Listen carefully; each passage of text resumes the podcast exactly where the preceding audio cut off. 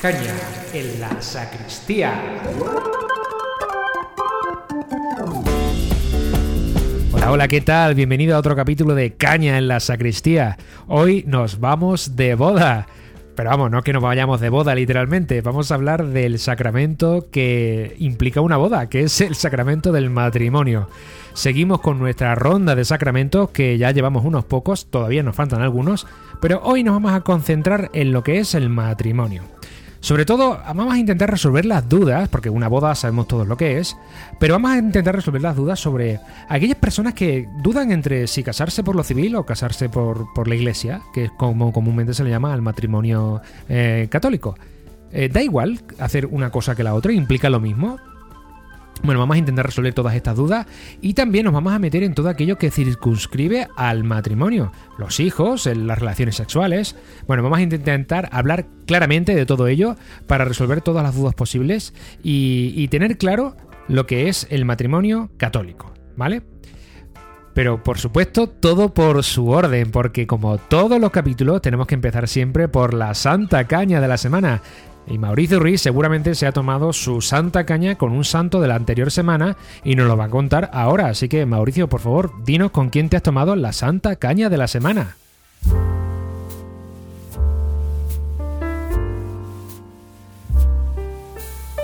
Hola Jesús, buenas tardes. La santa caña de esta semana me la voy a tomar con Justino, eh, un colega mío, filósofo una vida espectacular, eh, os la cuento y os la resumo muy brevemente. Santo, santo porque murió mártir, ¿vale? Justino nace en una ciudad que se llama Flavianeápolis, una ciudad que está en Cisjordania, que es la actual eh, Palestina, y hoy se llama la ciudad Navius, ¿no?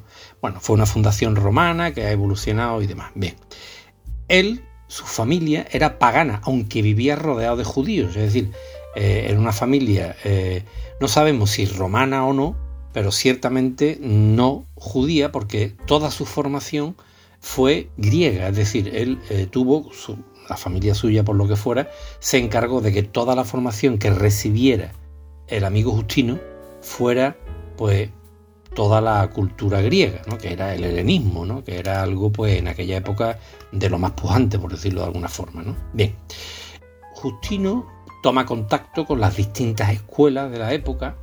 Eh, bueno, primero tiene contacto con los estoicos que no le convencen. Justino desde el principio está claro que está tocado por el Espíritu Santo, aunque él no lo supiera, y la doctrina estoica pues como que no le convence a la hora de encontrar una explicación sobre qué sea eso de Dios, ¿no? sobre la esencia de Dios, que es lo que buscan los filósofos. Nos complicamos la vida enormemente buscando esencia y demás cuando yo mi convicción y mi y, de lo, a lo que he llegado como conclusión es que no hay que complicarse la vida porque a Dios no hay que estudiarlo. A Dios hay que sentirlo hay que vivirlo y sobre todo es amor. Tú ya se me va la vena filosófica y no hablamos de Justino que es el protagonista. Pero bueno Justino me ha caído muy bien no porque sea filósofo sino porque en su vida se dedicó precisamente a defender escribió unos libros que se llaman Apologéticas, ¿eh? defensa del cristianismo. ¿eh? Ya él le dio un contenido intelectual, vamos a decirlo así, al cristianismo. Él estuvo también en contacto con los peripatéticos, que sabéis que son los, eh, bueno, aristotélicos fundamentalmente, que se dedicaban a pasear y a charlar y por eso se le llamaba los peripatéticos. Y también estuvo en contacto con los pitagóricos, pero los pitagóricos eran, digamos, la creme de la creme de la época. Y esto no, no te dejaban entrar en su escuela si tú no tenías unos conocimientos de música, de matemática y demás muy altos. Al parecer Justino pasó de ese tema y entonces topó con los platónicos, con el platonismo. Y esa escuela sí que le impresionó profundamente por la teoría de las ideas de Platón, que se asemeja muchísimo y da pie a una metafísica ¿eh? que, eh, que llena a aquel que está buscando a Dios. Vamos a decirlo así, muy resumidamente. Justino se va a Roma y allí funda una escuela.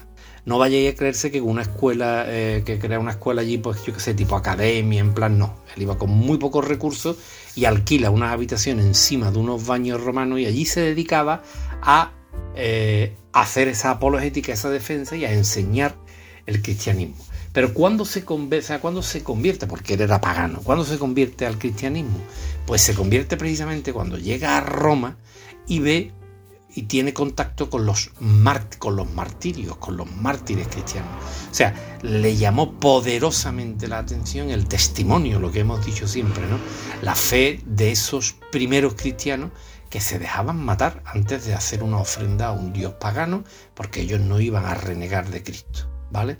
Es espectacular, aquella época debió ser una cosa tremenda, pero gracias a ellos y a esa fe y a esa bueno, pues estamos nosotros aquí, ¿no? Gracias al Espíritu Santo que les dio esa fuerza. Bien. El testimonio siempre sigue siendo muy importante para nosotros los cristianos, ¿no? Bueno, pues eh, el amigo eh, Justino, se, estamos hablando del año 130, eh, 140, es decir, que hacía muy poquito tiempo, un siglo nada más, que había estado Jesucristo por aquí, es decir, que eran los primeros, primeros cristianos, ¿vale?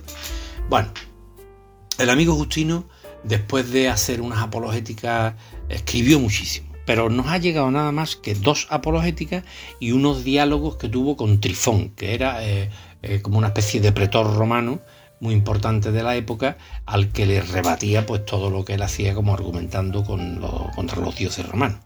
Así se llevó toda la vida hasta que le infló los cataplines al amigo Marco Aurelio, a uno de los eh, emperadores y demás de allí de Roma, y en una de esas pues luego cogieron, lo metieron preso y se lo cepillaron cortándole la cabeza a Justino. Justino tampoco, tampoco renegó de su fe, no quiso hacer ningún tipo de ofrenda a los, a los dioses romanos y bueno, pues murió por nosotros. Eh, es una vida muy impactante porque mm, yo no paro de pensar, es decir, que eh, gente como este, como Justino, eh, que, nos, que nos legó una obra que nos da eh, pues incluso eh, nos cuenta cómo vivían esas primeras comunidades cristianas, ¿no?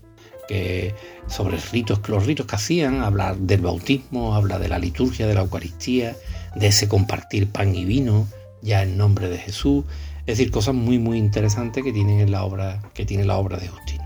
¿vale? Os voy a terminar esta reflexión con una frase muy bonita, o sea, con uno de los escritos de, de que nos da por lo menos a mí me llega, eh, eh, cómo era este Justino. La consideración de lo incorpóreo me exaltaba sobremanera. La contemplación de las ideas daba alas a mi inteligencia. Me imaginaba haberme hecho sabio en un santiamén. Y mi necedad me hacía esperar que de un momento a otro iba yo a contemplar al mismo Dios. Tal es el blanco de la filosofía de Platón. Es decir, él está aquí dándole la vuelta a su ser cristiano eh, frente a su ser filósofo. Él creía que con la filosofía, con el estudio de Platón, pues él iba a ver a Dios, ¿no? es decir, iba a llegar ya al sumum y demás. Y cuando vio la humildad, la, el amor con que morían estos mártires, estos primeros mártires, fue cuando se dio cuenta de que realmente todos esos estudios son banales, entre comillas, porque para entender a Dios, para amar a Dios, lo interesante, lo importante es como siempre el amor, el servicio a los demás y el darnos a los demás. Un fuerte abrazo y hasta la próxima semana. Gracias a ti, Mauricio. San Justino, la verdad es que, filósofo o no, la verdad es que lo tenía bien puesto, ¿eh? para hincharle los cataplines al emperador romano Marco Aurelio. En ese sentido, eh, tendría que ser un hombre de mucho carácter. Bueno, pues vamos a entrar en harina directamente con el tema de los matrimonios y el tema de los casamientos. Hay que decir que está muy de moda, ¿eh? Yo no sé las bodas que tendréis vosotros, pero yo ya he tenido unas pocas en las que me quedan. A ver, son motivos de alegría, ¿vale? Yo siempre digo que es una celebración muy bonita en la que dos personas eh, se juran el una a una a la otra, eh, pues quererse para toda la vida. Con lo cual esto siempre es motivo de celebración y de alegría, ¿vale? Dicho sea de paso. La historia es eh, qué camino elegir para hacer todo eso. Porque hoy día pues tenemos dos. Bueno, incluso tres. Pero bueno, hay dos eh, con más repercusiones que otros. Podríamos decir que la pareja de hecho es un camino para formalizar una relación, aunque eh, eso consiste básicamente en inscribirse en un registro para que quede constancia, básicamente. Las implicaciones legales que conlleva el matrimonio eh, civil o el matrimonio eh, católico obviamente son más profundas y tienen más consecuencias tanto positivas como negativas en el caso de que, bueno, negativa o positiva en función del punto de vista, claro. Pero bueno, creo que nos estamos entendiendo. Aunque podríamos entrar también en el tema del nombre del matrimonio. Eh, ¿Se puede llamar a matrimonio a todo? No sé si al final este podcast lo vamos a utilizar para informar o no sé. Para complicarnos la vida como me la estoy complicando yo ahora mismo. Bueno, vamos a lo principal, vamos al grosso de la cuestión y vamos a ver las diferencias que hay entre el matrimonio civil y el matrimonio eh, católico, ¿vale? Bueno. Vamos a diferenciarla por, por, varios bloques. La primera diferencia es en, bueno, pues en la naturaleza y el enfoque del mismo. Un matrimonio civil es una institución legal y secular es decir, laica, reconocida por el Estado. Se basa en los principios de igualdad y autonomía de las parejas. Y su objetivo principal es establecer una unión legalmente reconocida con todos sus beneficios. Beneficios legales, beneficios fiscales y beneficios sobre todo también para la descendencia. En cambio, el matrimonio católico es un sacramento, es un sacramento religioso celebrado dentro de la Iglesia católica y se considera un compromiso sagrado ante Dios y la comunidad de fe. Es cierto que eso hablaremos más profundamente más adelante, pero vamos, el enfoque del, matrimonio católico se centra en los valores religiosos y de la fe, ¿vale? Bueno. Otra diferencia importante es con respecto a los requisitos y a la ceremonia. El matrimonio civil requiere cumplir con unos requisitos legales establecidos por el Estado como por ejemplo obtener una licencia de matrimonio y realizar una ceremonia civil en presencia de un funcionario legal autorizado, como un juez o un oficial del registro civil o un alcalde o un concejal. Bueno. En cambio, el matrimonio católico, además de los requisitos legales como la licencia de matrimonio también, requiere recibir la preparación matrimonial dentro de la Iglesia Católica y debe obtener el consentimiento de un sacerdote o un diácono. Si no, no te puedes casar. Son los llamados cursos prematrimoniales. Es decir, estar el que el, sacerdote te dé el visto bueno de que realmente estás preparado para recibir el sacramento. Como cualquiera de los otros sacramentos que tienen sus catequesis. Bueno, la ceremonia se realiza dentro de una iglesia católica y es presidida por un cura. También hay diferencias en los efectos legales. El matrimonio civil eh, confiere derechos y responsabilidades legales a la pareja, como la protección legal de los derechos patrimoniales, la seguridad social y los beneficios fiscales. Los términos del matrimonio y las leyes que lo rigen están determinados por el Estado, con lo cual es ley, por así decir, ley eh, oficial. En cambio, el matrimonio católico, eh, aunque tiene un valor religioso y espiritual, obviamente, que ya explicaremos, no tiene ningún efecto legal en sí mismo. Las parejas pueden casarse por la iglesia, pero no tener absolutamente ninguna vigencia legalmente. Obviamente, normalmente está unido una cosa con la otra. A veces el mismo sacerdote es el que lleva los papeles al registro, ¿vale? Del matrimonio. Y obviamente eh, la cuarta diferencia y una de las más importantes es la disolución del matrimonio. El matrimonio civil puede disolverse mediante un proceso legal que se llama divorcio, reconocido por el Estado y que implica la finalización legal del vínculo matrimonial. Aquí, si te he visto, no me acuerdo y ya está. Ahora, el matrimonio católico es considerado eh, indisoluble, lo que significa que no se permite el divorcio, por así decirlo, religioso aunque la Iglesia puede reconocer anulaciones en ciertos casos donde se considera que el matrimonio nunca fue válido ni siquiera en un principio, ¿vale? Según las leyes canónicas. Por lo tanto, eh, no es, consiste en que el matrimonio se rompa, sino que no ha tenido lugar. Y eso ya lo veremos más adelante, cuáles son las consecuencias a vidas y por haber. Bueno, estas son las diferencias. Y obviamente las diferencias, las consideraciones de un matrimonio legal, yo creo que todo el mundo las conoce y sabe perfectamente cuáles son. Aquí nos vamos a centrar sobre todo en el matrimonio católico. Os tengo que decir unos datos que son al menos sorprendentes dentro de lo que cabe. No sé si son buenos o malos, pero sorprendentes son. Desde el año 2016 hasta el año 2019, por cada 100 bodas ha habido 60 divorcios. Y en el año 2020 hubo exactamente las mismas bodas que divorcios. Teniendo en cuenta que estamos hablando del año de la pandemia. Pero en el año de la pandemia no hubo, la, no hubo disminución de los divorcios y sí hubo una disminución muy significativa de las bodas. Esto estamos hablando obviamente de las bodas de todo tipo, ¿vale? ¿Esto qué quiere decir? Que está de capa caída. El tema del matrimonio, el tema del unirse eh, de forma legal o, católica está de capa caída. Y por supuesto, eh, el tema católico aún más. Es un sacramento que está disminuyendo en su número y bueno, puede haber razones habidas y por haber, pero el caso es que yo creo sinceramente que es una buena noticia. Yo lo he dicho siempre, el hecho de que un sacramento baje o suba, no tenemos que juzgarlo por el número de aumente o que baje. En este caso yo doy mi opinión y mi opinión es que el matrimonio está muy adulterado su significado y que por lo tanto mucha gente se casa sin tener en cuenta lo que significa realmente casarse por la iglesia. Así que yo creo que si hay cada vez menos bodas religiosas es porque la gente que se casa lo hace porque realmente sabe lo que quiere. Es mi esperanza y, lo que yo considero que debería ser. Bueno. ¿Qué es el matrimonio? Bueno, el matrimonio católico. El matrimonio católico es un sacramento de los llamados de envío o de vocacionales. Hay dos la orden sacerdotal y el matrimonio, que son los sacramentos por los cuales pues tú te dan una misión en la vida. En el caso del matrimonio, la misión es compartir la vida entre un hombre y una mujer, los cuales están llamados a la comunión del amor. Está basado en el amor del uno al otro para cuidar el uno del otro, compensando las debilidades del uno y del otro, es decir, una especie de toma y daca, de equilibrio, ¿vale? También procreación. El matrimonio está considerado como el núcleo de la procreación también. Y bueno, pues consiste en que si tú estás gozando de la vida, pues tú quieres compartir ese gozo de la vida con más personas, por lo tanto, pues traes más personas al mundo. Entonces, en eso consiste el cuarto, la cuarta función del matrimonio, que es educar a esos hijos que traes, ¿vale? Bueno, es una llamada al amor. Esto es muy parecido al, al matrimonio civil. Lo que pasa es que el matrimonio civil no tiene la consideración de la llamada específica a criar, a tener hijos y a criarlos en la fe, ¿vale?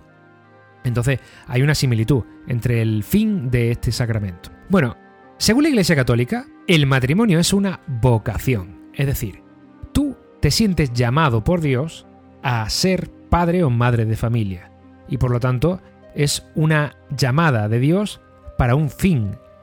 Y ese fin es tener un esposo o una esposa, tener hijos y educarlos en la fe.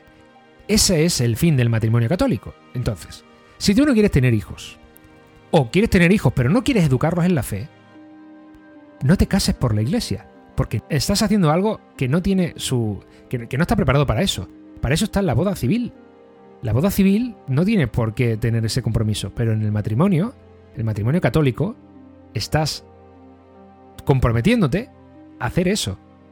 Entonces, esa es la primera parte y la que hay que entender a la hora de no casarte o sí casarte por la iglesia.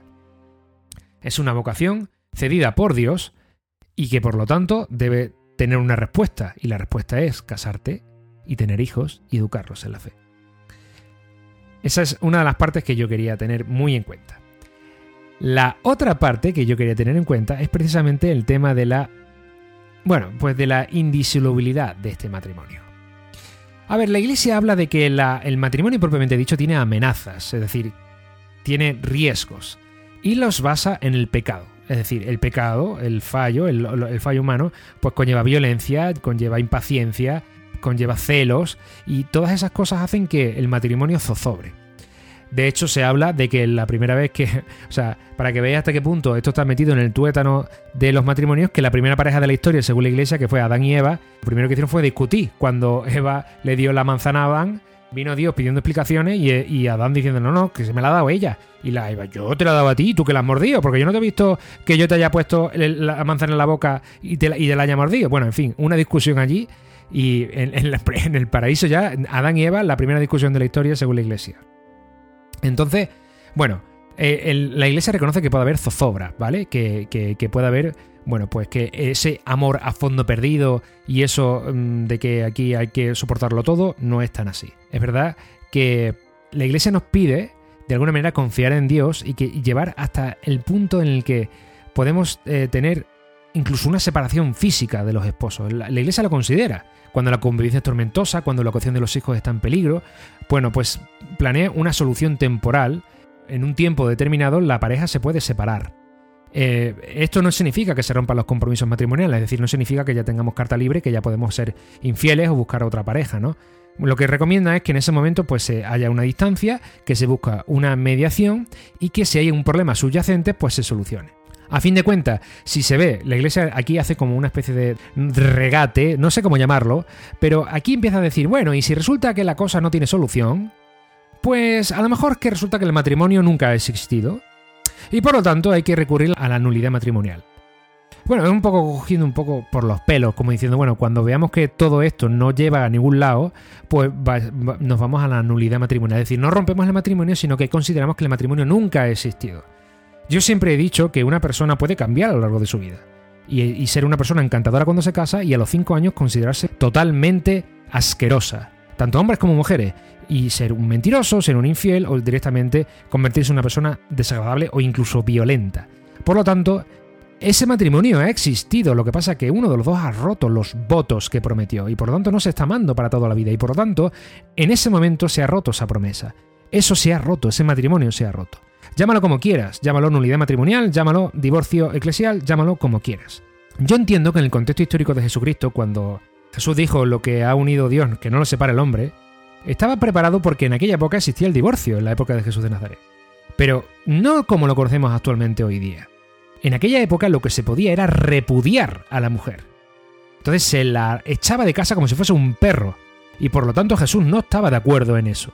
El hombre podía hacer lo que le diera la gana, pero la mujer no. Si la mujer era adúltera, se la apedreaba. Si el hombre no era si el hombre era adúltero, aquí no ha pasado nada, señores.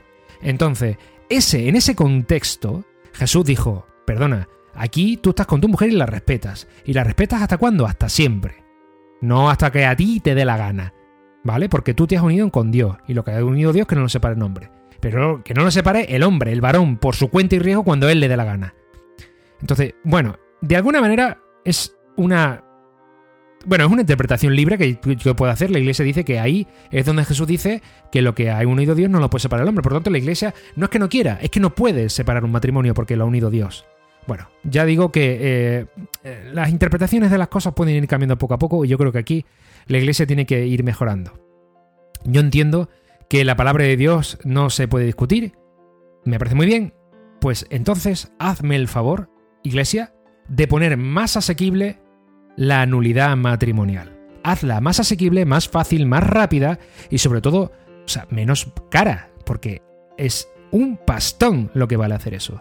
De hecho, por eso solo se lo pueden permitir ciertas personas en esto tenemos que ser un poquito más eh, formales o por lo menos dar más facilidades porque en mi caso yo estoy casado con una mujer maravillosa, con dos hijos estupendos que los estoy educando en la fe cristiana y estoy teniendo absolutamente todos los mandamientos y todas las responsabilidades que tiene un matrimonio católico.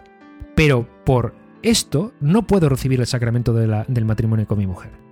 Y no lo considero justo. En mi caso yo no puedo recibir ni comunión ni puedo recibir la reconciliación.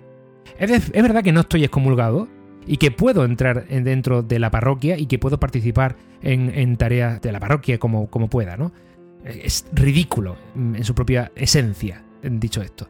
Pero yo no me cansaré de decir que este podcast es una visión muy personal en mi caso, ¿vale? De lo que yo pienso, de lo que yo opino, y por lo tanto no significa que yo eh, aquí esté sentando cátedra, sencillamente estoy vertiendo una opinión es más, si tú quieres comentarla, si quieres criticarla, si quieres apoyarme, pues tienes las redes sociales, tenemos Instagram, tenemos Facebook, tenemos Twitter y te invito a entrar en las redes sociales y, comentarme qué es lo que opinas de todas estas cosas que yo estoy diciendo en este podcast. Bueno, dicho esto, vamos a pasar a la siguiente parte, que es hablar de algo muy común en el matrimonio, que son, bueno, pues el abrazo conyugal o lo que es lo mismo, el sexo. Vaya. Entonces, la iglesia concibe el sexo solo dentro del matrimonio, solo dentro del, sacramento del matrimonio.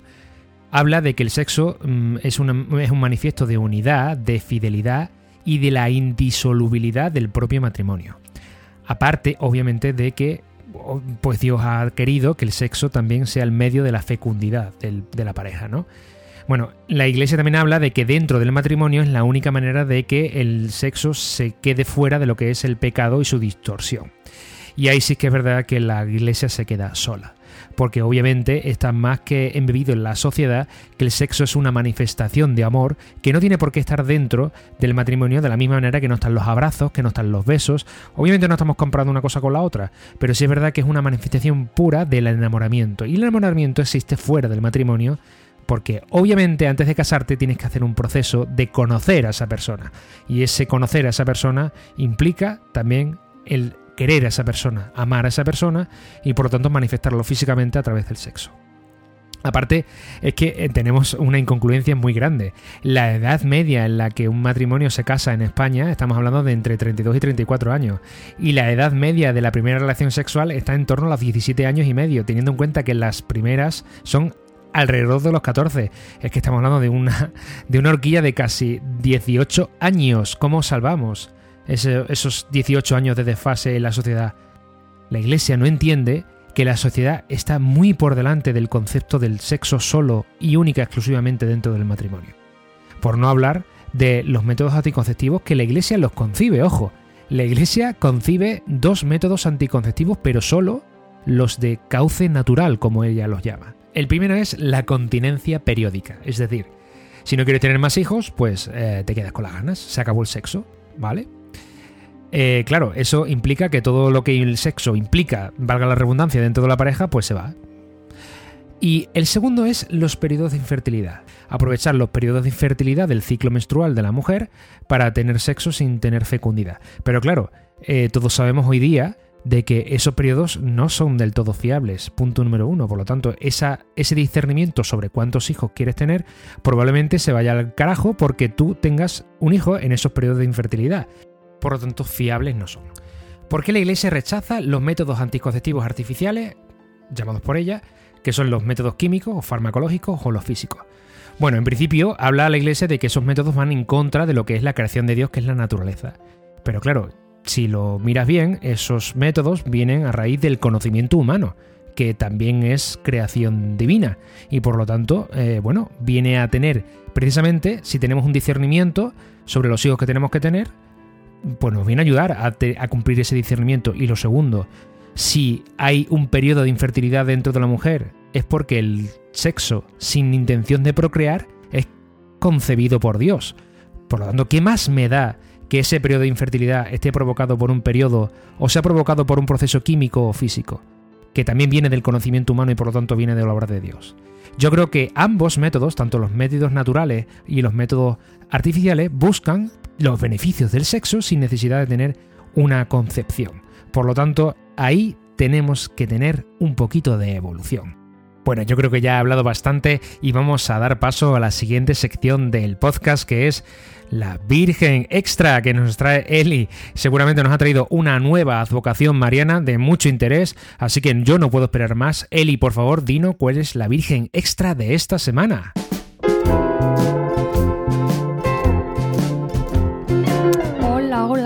Esta semana vengo con otra vocación de la Virgen María y me he ido fuera de España como novedad.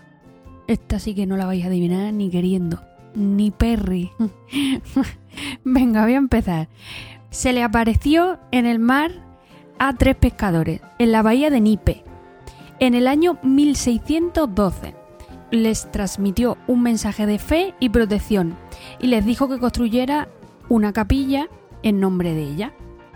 Segunda pista. Ha sido la única vocación en ser declarada patrona de una nación por el Papa Benedicto XV en 1916. Es que no la adivináis ni queriendo. Venga. Es considerada la protectora de los marineros y se le atribuyen numerosos milagros relacionados sobre todo con naufragios y situaciones peligrosas en el mar. Seguimos. Es conocida por su vestido blanco y su manto azul, y es una virgen morena. Su santuario está en un pueblo llamado El Cobre. Uy, uy, uy. Venga, que esta ya es definitiva. Su fiesta se celebra el 8 de septiembre. Y como no puede ser de otra manera, ya eh, destapamos a nuestra Virgen y es patrona de Cuba y su nombre es Virgen de la Caridad del Cobre. Espero que os haya gustado tanto como a mí y hasta la semana que viene, Slipa. Qué raro que no me hayas dicho que tenemos que ir a ver a la Virgen de la Caridad del Cobre en Cuba. Pues yo encantado, ¿eh? Cuando tú quieras, Eli, nos vamos a verla. Bueno, vamos a dar paso a la terracita, como la bautizamos la última vez. ¿Y quién, con quién mejor que con una persona que, va, que se piensa casar por la iglesia? Así que sin más, os dejo con mi amiga Laura, que me dijo hace tiempo que se iba a casar por la iglesia. Y dije, bueno, pues tú te vienes conmigo a la terracita.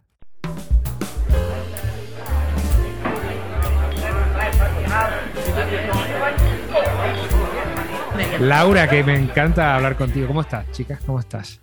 Muy bien, Jesús. Eh, muchísimas gracias por invitarme a tu terracita hoy, que el día además acompaña para ello y súper contenta de estar aquí compartiendo esto contigo porque me he vuelto muy fan, de verdad. No lo digo por quedar bien para la gente que nos escuche, pero al principio escuchaba, eh, cuando la primera vez que me mandaste este enlace, eh, digo, bueno, a, ver qué se le ha ocurrido ahora a Jesús, ¿no?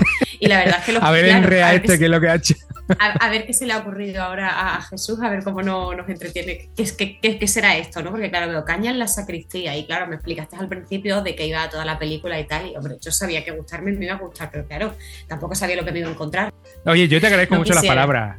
La verdad es que esto empezó, a ver, la intención mía de toda la vida ha sido eh, que el tema de la iglesia y el tema del cristianismo no tiene por qué ser, eh, no tiene que estar encorsetado en palabras de estas antiguas del castellano antiguo, ni tiene por qué estar embebido en, seriedad, ¿no? Obviamente hay que tener respeto, como todo esto, pero hombre, una cosa es respeto y otra cosa eh, ser distendido. Y yo estoy convencido de que, bueno, que de hecho creo que es un error el hecho de, que, de que se tenga que encorsetar el cristianismo como serio, ¿no? Como algo eh, distante. Bueno, en fin, que se puede hablar de Dios así tranquilamente y no ningún problema. Gracias, ¿eh? Porque digo, eh, gracias por tus palabras y gracias a Dios que podemos hacer esto porque en, otra, en otras religiones seríamos herejes, apóstatas y no quemarían en la hoguera. Pero no, aquí podemos hacerlo tranquilamente.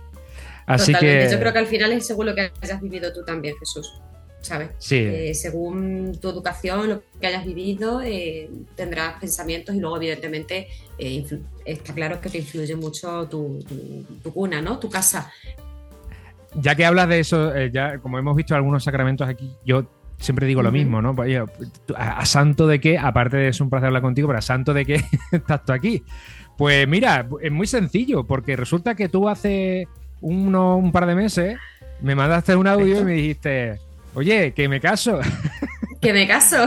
Eh, que me han engañado. Que, me caso. que me caso, que estás invitada. Entonces yo digo, bueno, hablando un poco del tema de los sacramentos, que llevamos una serie de sacramentos ya explicados aquí en el, podcast Caña de Sacristía, pues he dicho, digo, vamos a ver, ¿qué persona más idónea para hablar de matrimonio que una persona que precisamente ha tomado una decisión eh, hace poco, bueno, hace poco no, me imagino que la tomarás en su tiempo, pero que yo me he enterado hace poco de que te vas a casar, ¿no? Y entonces, bueno, pues eh, decidimos que vamos a hablar con una persona que ha tomado la decisión de, pues de, asimilar o de recibir el, el, sacramento cristiano del matrimonio.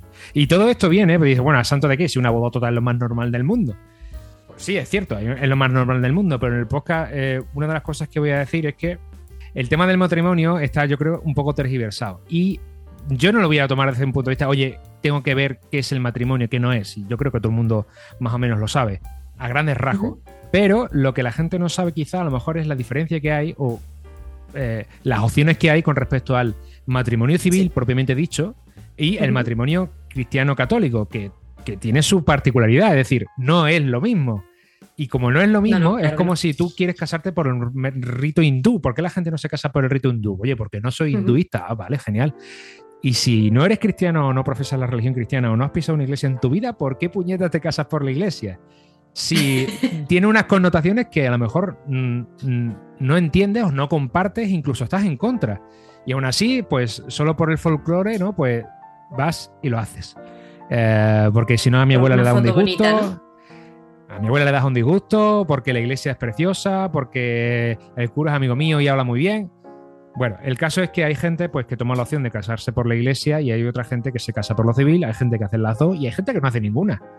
Así que, bueno, pues dentro de todas esas opciones tú has optado por una. Así que, pues nada, cuéntanos, Laura, ¿por qué? Sí, tú háblame con confianza, que no hay ningún problema toda la del mundo porque ya sabes que, la tenemos y que además estoy súper a gusto de hacer este podcast, pero bueno, ya sabes que yo soy, e intentaré no, no liarme, no rollarme más de la cuenta, porque ya sabes que yo soy intensa donde las haya y soy de, de bien. Y bueno, a ver, em, yo siempre he querido casarme, o sea, parto de la base de que a mí eh, el tema de, casarme es algo que desde siempre, y, los que me conocen bien saben que es algo que siempre me ha hecho una ilusión infinita el, casarme. Pero no por el hecho, de verdad, o sea, lo digo y no, no sé qué, personas escucharán o no escucharán esto, pero bueno, creo que me lo voy a tomar más como una conversación de tú a tú, sin pensar en que no Sí, porque yo pienso eso, ¿eh? yo pienso, yo ahora mismo creo que la que me está escuchando eres tú.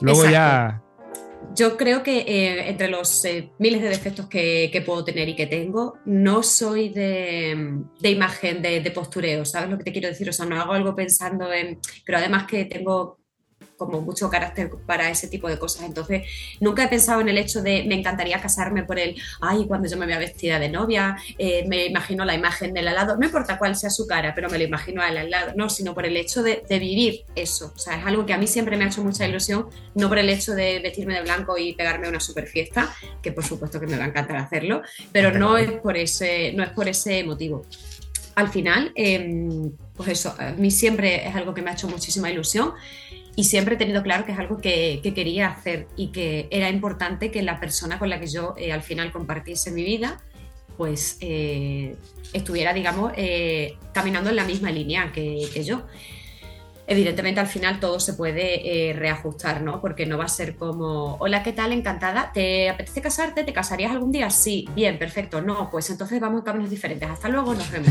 Tampoco es esa la, cuestión. Es, una entrevista de trabajo, ¿no? Más que... Efectivamente, total, totalmente que, va en esa línea. Pero es algo como que siempre me, hace mucha ilusión y creo que al final... Em, las personas nos pulimos unas a otras y, tú puedes eh, ceder un poco en, ciertos terrenos. Pero al final, la línea en la que tú caminas es una. Te puedes, eh, puedes ir serpenteando, pero no te vas a torcer del todo porque es la línea de tu vida. Ya, bueno, tú me estás hablando de que, por ejemplo, el hecho de que. Pues, de, que por qué la decisión, ¿no?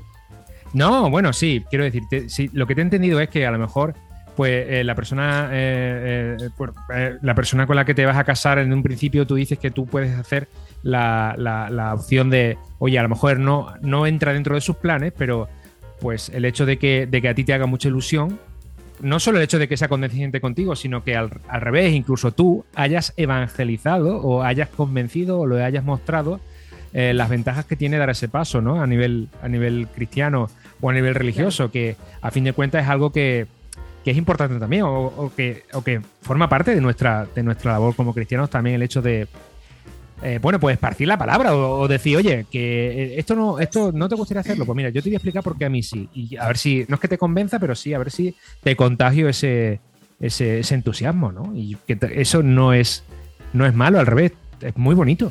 No, todo lo contrario, todo lo contrario. Yo la verdad es que en mi caso personal eh, sí que he tenido mucha suerte con, con, Isma, para los que no lo conozcan y para los que sí lo conozcan, que escuchen.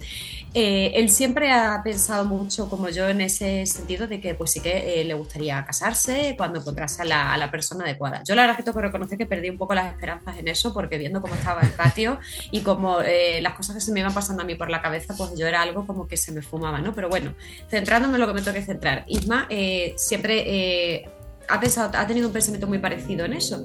Lo que pasa que yo como que tenía más eh, filtros con respecto a bodas, filtros me refiero. Yo siempre he dicho, si yo me caso algún día, me tengo que casar en María Auxiliadora. Delante de María Auxiliadora y de Don Bosco, si no, no me caso. Y eso era algo que cuando yo, por ejemplo, a él se lo planteé, eh, pues era como, a mí me parece perfecto que tú quieras casarte por la iglesia, de hecho yo también, porque caminan esa misma línea que yo.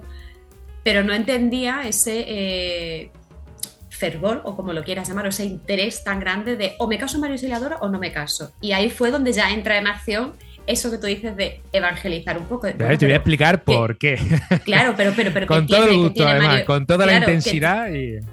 con toda la intensidad que a mí me caracteriza. Ojo. No, no, no, que nos caracteriza a todos, perdona. Eh, todos eh, en este tema por H por B hemos sido, eh, hemos mamado, iba a sonar un poco raro, pero hemos mamado los pechos de María Auxiliadora de, ese entusiasmo y no pasa nada porque, porque nos caracterizamos por eso.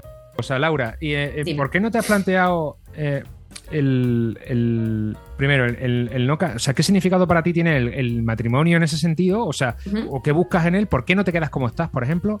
¿O por qué no te casas por lo civil? Quiero decir, ¿por qué eliges el matrimonio cristiano católico? Mira, explico. Bueno, eh, lo primero de todo para mí, que, además es importante decirlo, es que em, tengo a mi alrededor a, gente súper diferente.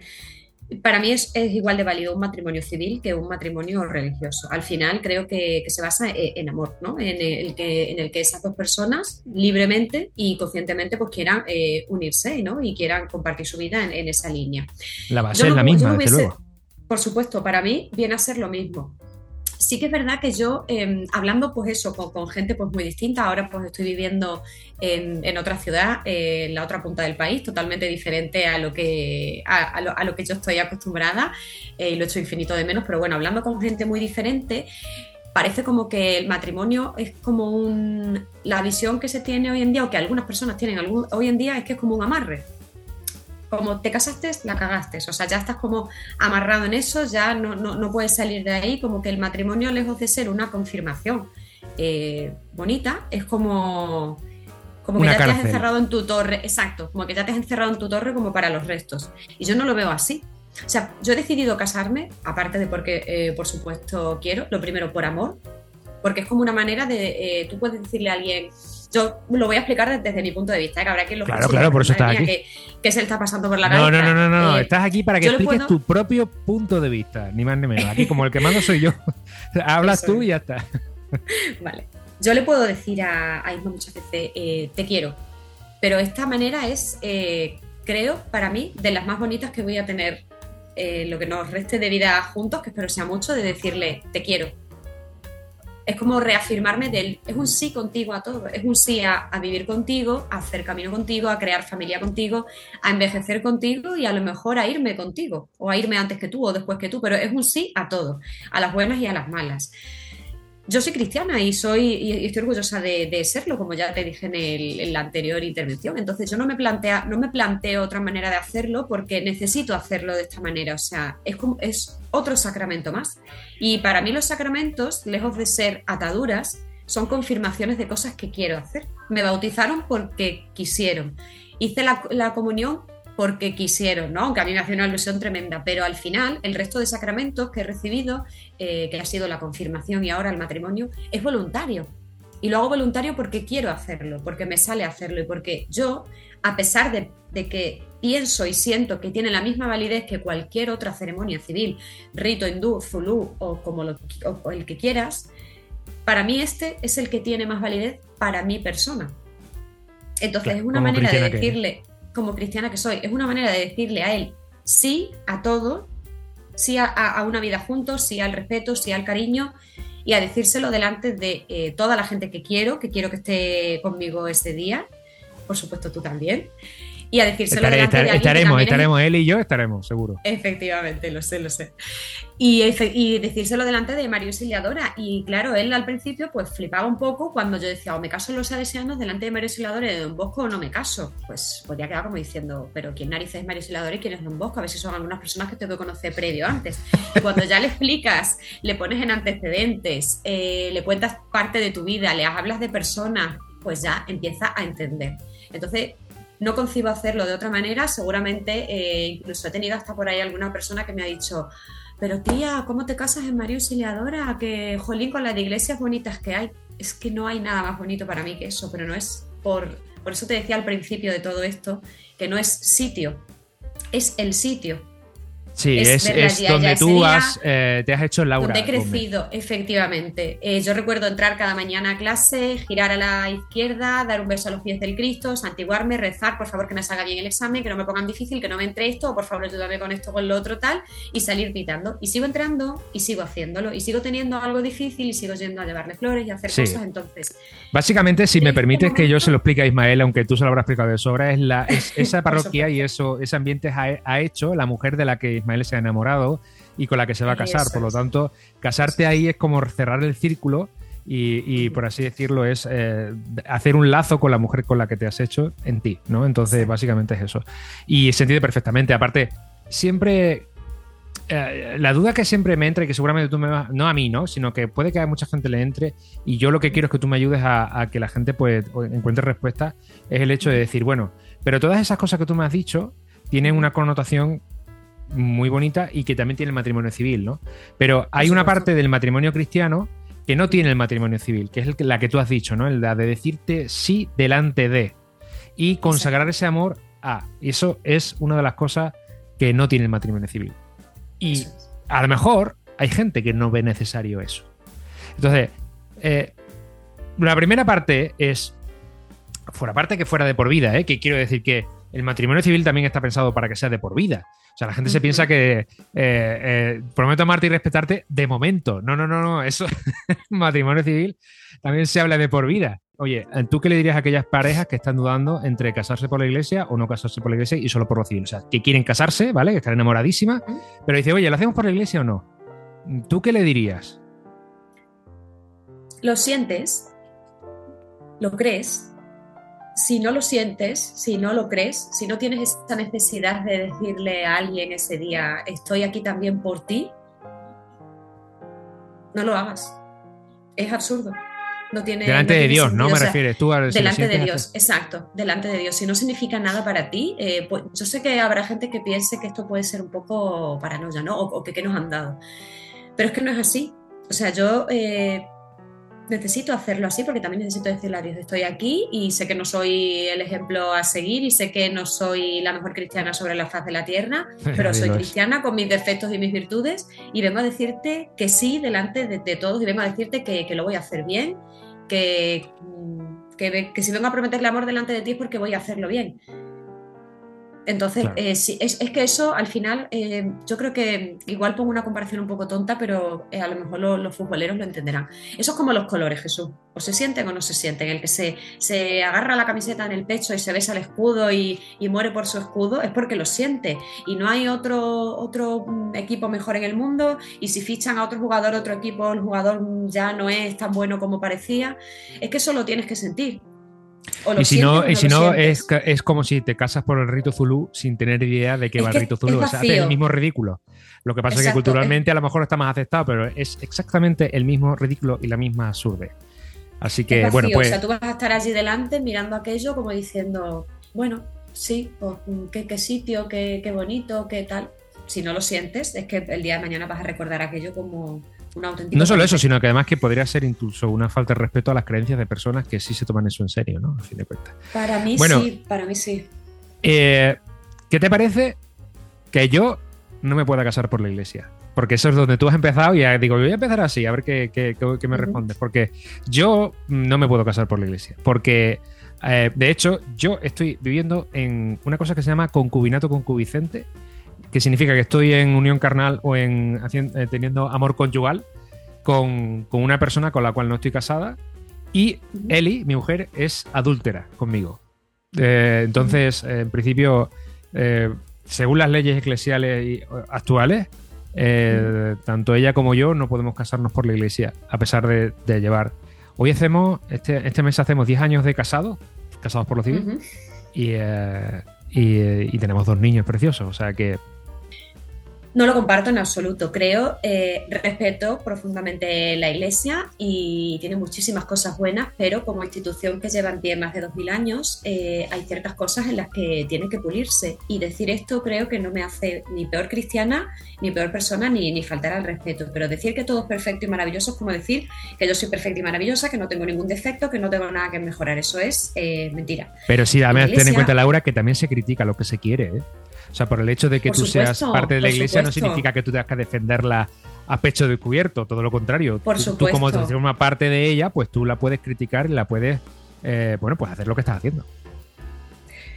Por supuesto. Em, es lo que te digo, la iglesia lleva en pie eh, más de 2000 años y, y hace muchísimos años pues yo qué sé qué decirte, si nos vamos a o nos remontamos a tiempos de, pues yo qué sé, de la Inquisición o de aquellos, pues seguramente se cometerían auténticas barbaridades.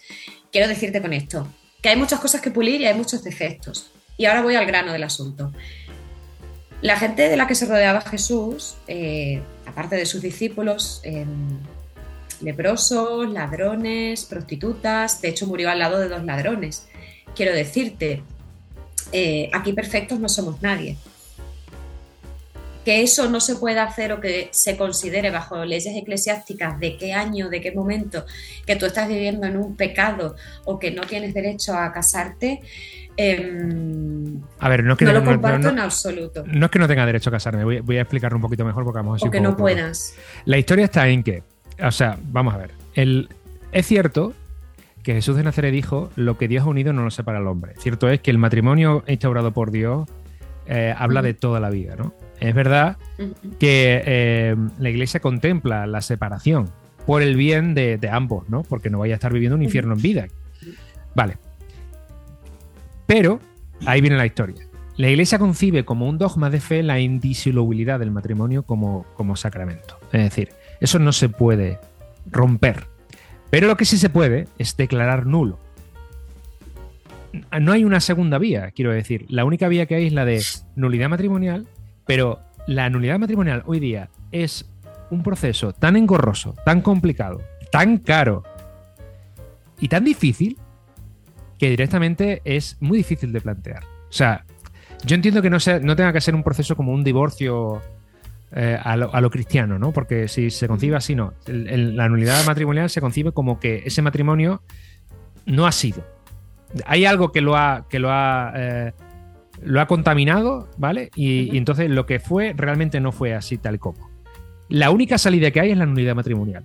Para que yo vuelva, para, para que yo pueda tener el sacramento del matrimonio con mi mujer, la única salida es la unidad matrimonial. Pero es que eso no es, no sé, no, no, yo a veces me, a mí me atasco. No sé tú qué opinas. No es, no es, una, no es un tema eh, fácil, ¿eh? O sea, no es, una cosa fácil ni de, ni de digerir eh, cuando, uno la está pasando, cuando uno lo está pasando en carne propia, ni, ni tampoco es una cosa fácil de, de explicar, sobre todo a gente de, de fuera de, nuestro entorno cristiano. Pero a ver, em, mira, si yo me caso por la iglesia, lo hago voluntariamente y porque quiero y porque quiero reafirmarme ante Dios, ¿vale? Y por supuesto, porque como he dicho al principio, es la manera que creo que tengo más eh, bonita o más grande de decirle a Ismael delante de todos, eh, te quiero y es para siempre. Igual que yo hago eso voluntariamente porque quiero y porque quiero hacerlo ante Dios, creo que no necesito tampoco que nadie lo certifique, o sea, me lo certifica un sacerdote que nos case, que imparte el sacramento, eh, digamos, por manos de Dios, ¿no? Como, como su intermediario. ¿Tú crees, Jesús, que porque tú por las leyes, dogmas o como lo quieras llamar, no puedas dar ese paso de casarte por la iglesia? ¿Crees que tu vida, tu matrimonio y la familia que has creado a ojos de Dios no está en esa línea? Claro que sí Absolutamente, está. que está, que está en esa línea. Entonces, eso es un vacío que, pues, espero que con, que con el tiempo alguien pueda hacer algo con respecto a eso y cambiarlo, pero sinceramente creo que es un matrimonio que está más que bendecido a, a, a, ojos de Dios. Habrá matrimonios con vidas paralelas o con segundas vidas que seguramente estén bendecidos delante de Dios y que no tengan absolutamente nada que ver con, con la doctrina que, que nos puede impartir a amaros, amaros y, y respetaros y estaros en las buenas y en las malas, que al final, si venís aquí es para reafirmar eso. Absolutamente. Aparte ¿Sabes? de una cosa, yo también me casé para toda la vida, quiero decir, mi concepto para toda la vida, tú lo harás para toda la vida. Eh, yo creo que todo el mundo que se casa lo hace para toda la vida. Yo digo que la intención es buena, ¿vale? La intención es buena porque es el matrimonio consiste en que Dios bendiga en la unión entre un hombre y una mujer por, por un significado. El matrimonio es por un fin, ¿no? Tú, es como una vocación, a fin de cuentas. Y la vocación es formar una familia tengáis hijos y tengáis para adelante, ¿vale? Y eso toda la vida. Vale, muy bien, genial, de puta madre. O sea, pillo el concepto. Ahora, ¿con quién? bueno, pues ahí está la vida, ¿no? O sea, ahora tú coges y buscas a la persona adecuada para tener esa vocación y, montar una familia.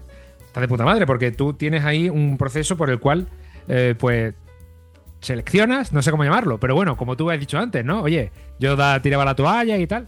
Hay gente que conoce a la persona adecuada a los 14 años y se tira toda la puñetera vida con ella. Vida. Y hay gente que conoce a la gente a, lo, a los 40, ¿no? O, o, tal. En fin. Pero claro, es que es difícil eh, estar seguro con quién vas a estar toda la vida si no conoces a esa persona. ¿Cómo casas? Por ejemplo, el hecho de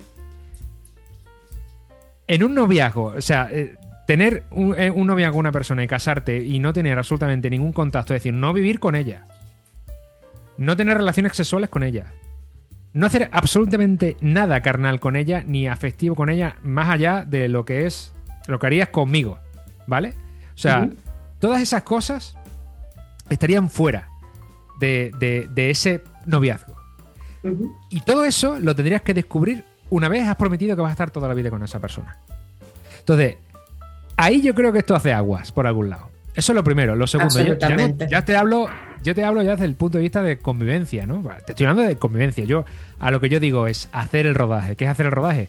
Joder, pues vivir con esa persona un tiempo para ver, joder, cómo respira, ¿no? Eh, es que es inviable que tú a día de hoy eh, te cases con una persona con la que no has tenido ningún tipo de contacto, ni físico ni personal, de una mera convivencia, de pasar tiempo con esa persona, de irte de vacaciones y más, y, incluso también de tener un contacto sexual con esa persona y prometerle todo para toda la vida.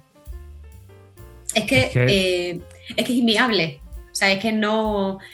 Para, es que no tienes información para hacer esa promesa. Claro. te faltan datos. Esa persona cómo quiere esa persona cómo ama. O sea, eh, eh, yo, puedo, yo puedo saber cómo ama fuera de su casa y en las dos horas que puedo estar tomando una Coca-Cola. Pero, pero, ¿cómo vive esa persona en su casa? Una relación. claro, ¿cómo vive, cómo vive una persona? ¿Cómo duerme? ¿Cómo se levanta? ¿Qué, cómo es cuando tiene un mal día? ¿Cómo es cuando está cabreado? ¿Cuándo es cuando está desilusionado? ¿Cómo es cuando yo me equivoco? ¿Sabes lo que te quiero decir? cómo se porta conmigo cuando yo la cago? No sé si me estoy explicando para mí es que está, es que está totalmente fuera de, onda y, no me siento ni mal por decirlo, ni mala cristiana por, decirlo también, ni por haberlo hecho. Las cosas eh, claras. Porque es que entonces, eh, si yo tengo, tú imagínate que en lugar de mi relación con Isma terminar en boda, como va a terminar, hubiese terminado en una infidelidad. Yo ya he fallado en el propósito de esa relación que se iba encaminando a prometer amor eterno. Entonces ya se supone que que no tengo derecho a, rehacer mi vida, ¿no? A, retomarlo con, otra persona, porque se supone que ya pues, pues no, no, soy pura, no estoy ya como con, como con mancha. Yo nunca he escuchado a Jesús en ninguna parte del Evangelio, aquellos que falléis en esto no tendréis derecho al otro, aquel que se equivoque en esto no podrá optar a lo otro. De hecho, siempre se habla de una misericordia eh, eterna. Pero es que esto no es una misericordia que se tiene contra alguien que se equivoca. Entonces, y esto eh, parto de la base. Sí, pero se supone que yo, se, supone que yo me estaría equivocando. Claro, según, pero ya te digo. Yo antes, antes de conocer a Isma he conocido a otras personas. Se supone que yo cuando he llegado a la vida de Isma habría llegado con, muchísimas taras y con muchísimas manchas y con muchísimas faltas por, perdonar. Se supone, ¿no? Desde mi punto de vista, creo que gracias a ese rodaje. Como y a esas que ha tenido una vida, yo qué sé. Gracias a esas equivocaciones y ese rodaje, probablemente tú cumplas el hecho de que vayas a estar con Ismael toda la vida. Porque precisamente gracias a esos, entre comillas, errores, que yo no los llamo errores, sino a esa experiencia, a ese que lo has conocido, que ya sabes cómo es, que ya eh, te has dado cuenta que sí, que es la persona con la que quieres estar toda la vida. Pero gracias a esa información que ya tienes y que antes no tenías. Efectivamente. Y por lo tanto, si no la tenías antes, como puñetas vas a tener la información para saber que esa persona es como es y por lo tanto decidir que quieres? Es una opción muy chunga, porque es para toda la puñetera vida, que yo quiero hacerlo bien. Y para hacerlo bien necesito saber si esa persona va a ser eh, compatible conmigo toda la vida. Pensar en el matrimonio como algo que tiene que ser eh, nuevo, que lo tienes que descubrir todo con una persona pasado un momento determinado, porque si no todo lo anterior no tiene validez, es absurdo. Claro, ¿sabes, en qué se basa eso? Eh, es, es, completamente absurdo porque es prometer sin garantías, pero no a la persona que tienes al lado. Se lo estás prometiendo sin garantías a Dios. Pues ahora, gracias a todas esas cosas, eh, sé por qué no funcionó antes con nadie más. Y todo eso han sido como, como pruebas y como vivencias que yo he tenido que pasar y que sé que muchas de ellas me las ha puesto Dios en el camino para llegar hasta donde he llegado y que me diga, esto era lo que tenía preparado para ti. ¿Recuerdas cuando preguntabas? ¿Recuerdas cuando lloraste? ¿Recuerdas cuando me preguntabas, cuando decías esto, decías lo otro? Aquí tienes las respuestas. Entonces, es inviable pensar que una cosa no, no, no, casa con la otra. O sea, Está claro. No hay, no, hay, no hay garantías. Y, y pensar en eso pues, pues, pues, bueno, pues para mí es un error, pero bueno, pues son mentalidades, por ejemplo, pues que podrían tener mis abuelos o que podrían tener otras personas de, de, hace muchísimos es lo que te decía, que, hay que respetarlas, pero que son saltos generacionales que, no, que, que, están a un abismo y que evidentemente son, pues no contaban con una información y con una vida que nosotros tenemos ahora. Y la vida tiene que ir evolucionando con las generaciones, Jesús, todo, absolutamente todo. Claro, es que eso lo que estaba contando antes es que antes eso se aguantaba porque era precisamente la frase de aguanta hija. Aguanta hija. Esto es lo que te ha tocado. Eh, eh, aguanta, aguanta, pues no te preocupes, si ya cambiarás.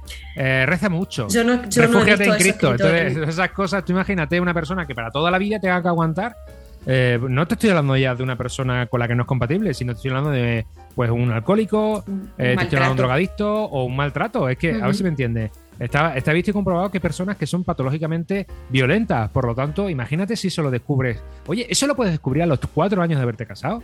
¿Y cómo vas? O sea, ¿eso cómo se cura? ¿Qué, qué- qué medicina hay? Perdona, no hay Y ninguna. tú te imaginas a Dios diciéndote al otro lado de Aguanta. la pantalla, me lo prometiste, así que ahora a lo Aguanta, hecho, ¿no? pecho". Sí, no. Vamos a ver, o sea, eso es absolutamente inviable y yo no creo, no, no creo en ese Dios. ¿Y sabes lo que pasa? lugar, porque Que no creo que sea así. Antiguamente, ¿sabes lo que pasaba? Que había lo que eran las concubinas o las canitas al aire o las aventuritas. Pero como en ese sentido la iglesia no da ninguna salida a esos matrimonios que, que- que se rompen, que están rotos, por mucho que estén dentro de un matrimonio cristiano, ese matrimonio se ha roto. O sea, ¿Qué salida le das a un matrimonio roto?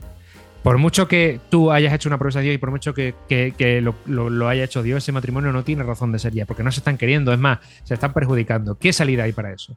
La unidad matrimonial, vale, Para pues mí, agilízala de alguna manera Total. o ponla a- a- asequible, incluso te diría más, gratuita por lo menos, aunque me cueste dos años de papeleo, pero que no me cueste un duro. ¿Sabes lo que te quiero decir? O que me cueste lo mismo que me costó Totalmente. casarme en la iglesia. Decir, oye, no sé, mm, la voluntad, no tengo ni idea.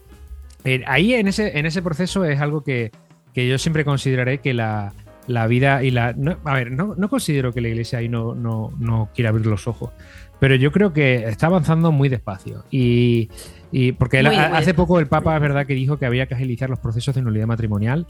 Yo no he visto absolutamente nada de eso cercano, pero es verdad que al final creo que hace más daño a la institución precisamente que beneficio el hecho de mantener estos criterios como los tiene.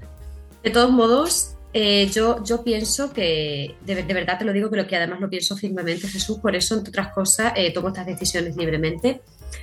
Tú cuando te casas, eh, bueno, yo cuando me case por la iglesia, cuando se me y me case por la iglesia, yo voy a reafirmarme delante de Dios, ¿no? Y voy a prometerle ese amor que le tengo a Él, se lo voy a prometer delante de Dios. Pero yo voy allí a, digamos, em, exponer la intención. Pero ese reafirmar, ese bendecirlo, ese, eh, esa vida que yo quiero llevar con él, tiene que ser día a día. Quiero decirte Claro. con esto, que quizás ha quedado como muy bonito, pero quiero, por, por- ¿por qué me estás contando esto, no? Al final, que tu matrimonio sea civil, eh, para mí, está igual o más bendecido que muchos otros matrimonios eh, religiosos, porque tú lo bendices y lo reafirmas cada día. Sí, sí, eso está claro. Lo, sí. reafirma- lo reafirmáis vosotros l- con, con vuestra actitud, con lo que construís, con la familia que habéis creado, con el respeto y el amor que os tenéis, con el estar ahí al lado de uno al lado del otro cuando las cosas están jodidas o cuando las cosas están bien. Ahí lo reafirmas. Y ahí es cuando vienes, ahí es cuando le dices a Dios, lo que te prometí aquel día es esto. Y a él cuando le dices a él o a ella, lo que te prometí aquel día es esto. Claro. Pero ¿de qué me vale reafirmarlo si luego Es- la vida que llevo es totalmente diferente o ha sido una parafernalia de ese momento, ha quedado muy bonito y luego ya eh, nunca más en mi vida nada, ¿sabes? Perfectamente. no eso, eso sí que carece de sentido total. Quiero, quiero aclarar una cosa, que antes eh, se me ha ido un poco la pinza porque quería recordar que no estoy diciendo, ¿vale? Que los matrimonios tengan que irse a la mierda a la primera de cambio. ¿eh? Hay una diferencia porque digo, digo más. Y, No, no, y voy a explicar por qué te estoy diciendo esto. No es que, no es que haya un punto de inflexión cuando te casas o te dejes de casar. Eh, hoy día, ¿eh? estoy hablando de, ya que hemos hablado, de que uno hace un rodaje ya te casas cuando sabes perfectamente a la otra persona cómo es, cómo calza y tal. Pero es verdad que los matrimonios tienen sus horas bajas, ¿eh? Y eh, son muy jodidas a veces. Yo entiendo, y ahí sí le doy la razón a la iglesia cuando dice que es que al primer soplido la gente se raja y se larga. Eh, no, no, no es lo mismo que aguanta hija, ¿eh? Pero sí es verdad que el matrimonio requiere No. mucho compromiso a la hora de, de- de esos baches, porque el amor se va, pero eh, llega otro amor más maduro, más tranquilo, más sereno. Esto hablamos, hablamos él y yo en el podcast de la familia 3.0. Eh, es, eh, es un amor más tranquilo, más sereno, más pausado y además es un amor de elección, quiero decir. Probablemente tú ahora mismo pienses que Ismael es la única persona con la que tú puedas estar y Ismael piensa que tú eres la mejor persona con la que puedes estar en tu vida. Y, no lo dudo, es más, me reafirmo. Pero llegará un momento en el que tú dirás, aun pudiendo estar con otras personas, porque sé que Ismael no es la mejor persona del mundo, quiero estar con Ismael. Elijo estar con Ismael. pudiendo estar con otras personas y que nadie me impida el hecho de que yo me pueda enamorar de otra persona, incluso más que de Ismael. Porque la vida es así, o sea, somos humanos, que somos sociables y tal. Con lo cual, llega un momento en el cual uno tiene que luchar por esos momentos de flaqueza, esos momentos en los que uno se pelea, uno no está de acuerdo, uno eh, mm, se vuelve tonto, eh, eh, y, hay que tener paciencia, tranquilidad, amor, cariño. Eso, eso, eso sí es verdad que es lo duro del matrimonio. y que quizá eso sí se pierde hoy día. Aquí ya lanzo el contrapunto, por así decirlo. Hago un poco de, de, abogado de la iglesia en el sentido de que es que hoy día es verdad que el compromiso como que es más flojo que la paja avena, ¿no? O sea, llega un momento en que cualquier dificultad lo rompe. Gracias a salir de esos momentos, cada salida de, las crisis te, va a hacer más fuerte. te va a hacer más convencida de que con esa persona es con la, que, con la que debes y quieres estar. O sea, cada crisis, no te voy a decir que es una bendición de Dios, pero podría decirte que cada crisis, si la aprovechas bien, es un momento para reafirmarte en eso que hiciste un día en la iglesia delante de María y de Don Bosco. Eso yo lo pienso así. Lo que te decía antes, hay una frase por ahí que seguramente todo el mundo la haya leído alguna vez. Cuando estás a punto de rendirte, piensa por qué, empezaste en esto. ¿no? Cuando estás a punto de tirar la toalla, eh, sobre todo es una frase muy de, muy de opositores, eh, cuando estás a punto ya de tirar la toalla, piensa por qué empezaste, por, por qué te metiste en esto, que, que, no es fácil y tal. Pues yo creo que al final, cuando, cuando eh, yo estoy muy de acuerdo contigo en lo que dices, que de esas crisis se, se salen reforzados que serán muy complicadas y serán muy jodidillas, pero bueno, em, ahí está también el decir, vengo a prometerte no solo que hoy estoy súper enamorada, súper feliz, que le quiero muchísimo, que estamos súper guapos, que venimos aquí a montar el fiestón con mm, toda la gente que queremos y venimos a pedirte la bendición. Vengo también a, prometerte que cuando todo se ponga feo, que, te pediré ayuda y que, que intentaré eh, salir de ese ayuno en el desierto, ¿no? De esos 40 días y 40 noches de, tentaciones en el desierto, ¿no? Yo me ofrezco para lo que tú necesites en la boda, para leer o para lo que tú quieras. Lo sé, pero, pero, todo eso, pero todo eso en privado, todo eso en privado. No, no, no, sí, eso no te preocupes.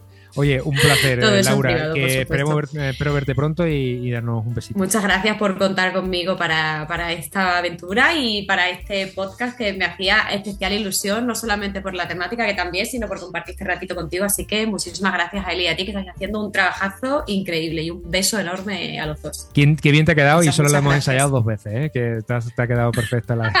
o ninguna, o ninguna, porque es la verdad, te, lo, te lo digo de corazón que muchísimas gracias, que me ha encantado, me ha encantado la experiencia. Espero repetir pronto con, otra cosa. Muy bien, Laura, pues muchísimas gracias. Un volado de estos que tú me propongas, ¿vale? un beso enorme, Jesús. Otro que sabes que te quiero un montón. Adiós. Un besito grande. Besitos. Adiós. Chao. Laura, muchísimas gracias por compartir ese ratito conmigo. La verdad es que ha sido delicioso. Te deseo un feliz noviazgo, lo que te quede, y una feliz boda cuando llegue y un feliz matrimonio que estoy seguro que durará toda la vida. Bueno, voy a terminar este podcast tan bebido en el romanticismo con una alusión a mis dos películas románticas preferidas. La primera es Nothing Hill, de la cual saqué una conclusión muy sencilla. Pon atención a las personas que te pone Dios en el camino, porque pueden ser estrellas fugaces y no darte cuenta. Y como no estés atento, las puedes perder. La segunda, y no menos importante, mi película romántica es Moulin Rouge, y cuyo lema es una de las cosas más bonitas y más ciertas de esta vida. Y con esto termino. Lo mejor que te puede pasar en esta vida es amar y ser correspondido. Feliz vida a todos.